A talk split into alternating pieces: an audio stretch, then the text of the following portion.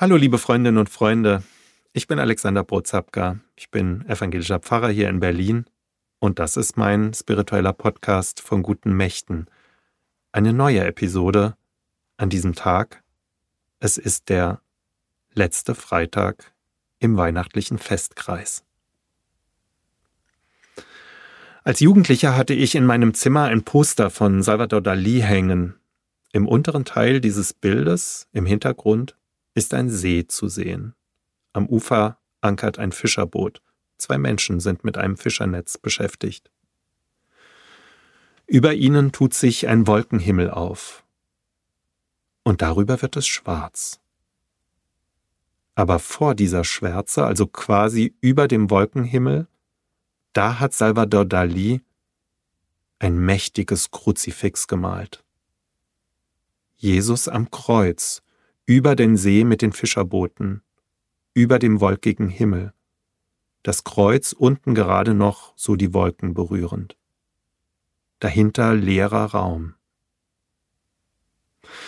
Ich würde mir das Poster heute sicherlich nicht mehr aufhängen und staune über den Jugendlichen, der das damals für sein kleines Zimmer so entschieden hat. Aber ich weiß noch, was mich daran fasziniert hat und was es heute noch tut. Denn Jesus und das Kreuz, die sind nicht frontal von vorne abgebildet, sondern von oben, aus einer ganz neuen, ungewöhnlichen Perspektive. Aus dieser schaut man auf die Szene nicht wie üblich, sondern als Draufsicht. Das Kreuz ragt in das Bild und den Himmel hinein, das Gesicht des Gekreuzigten ist gar nicht zu erkennen, dafür aber seine Schulterpartie.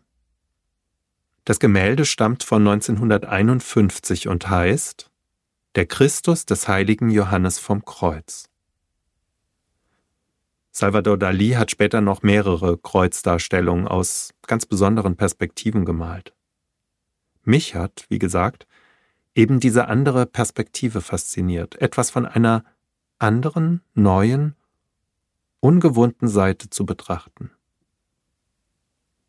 Erst viel später, in meiner Weiterbildung in geistlicher Begleitung vor ein paar Jahren, da habe ich mitbekommen, dass Dali mit seinem Perspektivwechsel gar nichts Neues gemacht hat. Und der Titel seines Bildes verrät es schon. Der Christus des heiligen Johannes vom Kreuz. Juan de Iper Alvarez oder Juan de la Cruz wie er sich später selbst nannte, also Johannes vom Kreuz auf Deutsch, war ein spanischer Reformmönch des 16. Jahrhunderts und ein durch und durch mystischer Mensch. Er ist der bedeutendste Nationalschriftsteller Spaniens und wird bis heute hoch verehrt, so auch von Salvador Dalí, der sich Ende der 40er Jahre immer mehr der Religion zuwandte. Gemeinsam mit seiner Mentorin Teresa von Avila hat Johannes vom Kreuz den Karmelitenorden reformiert und den sogenannten unbeschuhten oder auch theresianischen Karmelitenorden begründet. Ich werde euch ein anderes Mal etwas ausführlicher von ihm und auch von Teresa von Avila erzählen. Johannes vom Kreuz war ein bedeutsamer geistlicher Begleiter seiner Zeit und hat seinen Zeitgenossen viele Ratschläge mitgegeben, wie sie ein geistliches Leben führen sollten. Eine seiner Ratschläge zum Beispiel, wenn du müde und erschöpft bist, dann ruh dich aus und kasteie dich nicht noch selbst. Die Zettel mit Hinweisen, die er an seine Mitmenschen wohl sehr zahlreich verteilt hat, die sind ebenso wie seine Schriften und Gedichte leider nicht mehr im Original erhalten. Das einzige Original von ihm das es heute noch gibt, ist eine kleine Zeichnung, die wohl auch Salvador Dali beeindruckt und zu seinem Gemälde inspiriert hat. Christus am Kreuz aus einer ganz ungewöhnlichen, einer Perspektive von seitlich oben, eben auf seine Schulterpartie. Ihr könnt eine Nachzeichnung davon auf der Website sehen. Sie hat mir freundlicherweise Pater Reinhard Körner aus dem Karmeliterkloster in Birkenwerder hier bei Berlin zur Verfügung gestellt. Liebe Freundinnen und Freunde, wer sich ein bisschen mit Johannes vom Kreuz beschäftigt hat, wie ich es tun durfte, der weiß, dass sein Perspektivwechsel nicht von ungefähr kommt.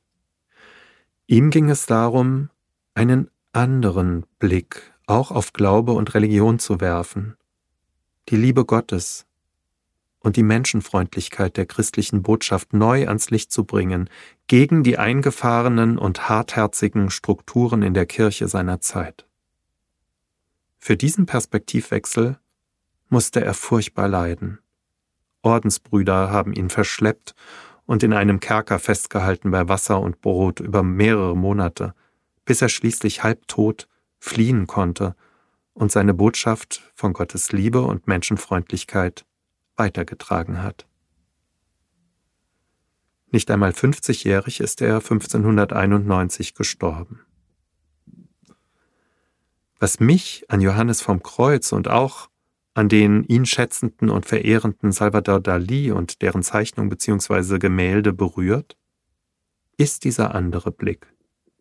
Wir sind es ja gewohnt und so gut drin, uns eine Meinung zu bilden, indem wir auf etwas frontal, von vorne blicken und dann meinen, wir würden schon alles sehen. Aber all die anderen Perspektiven, die seitlichen, die von oben, unten, von hinten oder auch schräg, die geraten dann aus dem Blickfeld. Eine andere Perspektive einzunehmen, weitet und bereichert mich, macht mich offener für das, was meiner Draufsicht verborgen bleibt. Aber natürlich, es gibt auch die absurden Blicke, die dann eindimensional nur die eine Perspektive zulassen und direkt hinein in die Verschwörungserzählungen führen. Ja, auch das gibt es. Aber ich denke, davor schützt am besten, etwas von den vielen unterschiedlichen Seiten zu betrachten, abzuwägen und einzuordnen, eben aus anderen Perspektiven zu schauen. Um das mit einem Schlagwort von Johannes vom Kreuz zu sagen, die Geister zu unterscheiden. All das, so denke ich heute, mit einem großen Abstand zu damals, habe ich als Jugendlicher schon erahnt und mir deshalb das Poster des Bildes der Christus des heiligen Johannes vom Kreuz in mein Zimmer gehängt. Und später dann hat sich mir mit Johannes vom Kreuz diese andere Perspektive auch des Glaubens eröffnet. Weg von diesen moralischen und moralinen und rein asketischen Perspektiven, hin zu einer allumfassenden Liebe, von der wir alle umgeben sind. Einer allumfassenden Liebe, die in diese Welt kommt, wie ein kleines Kind.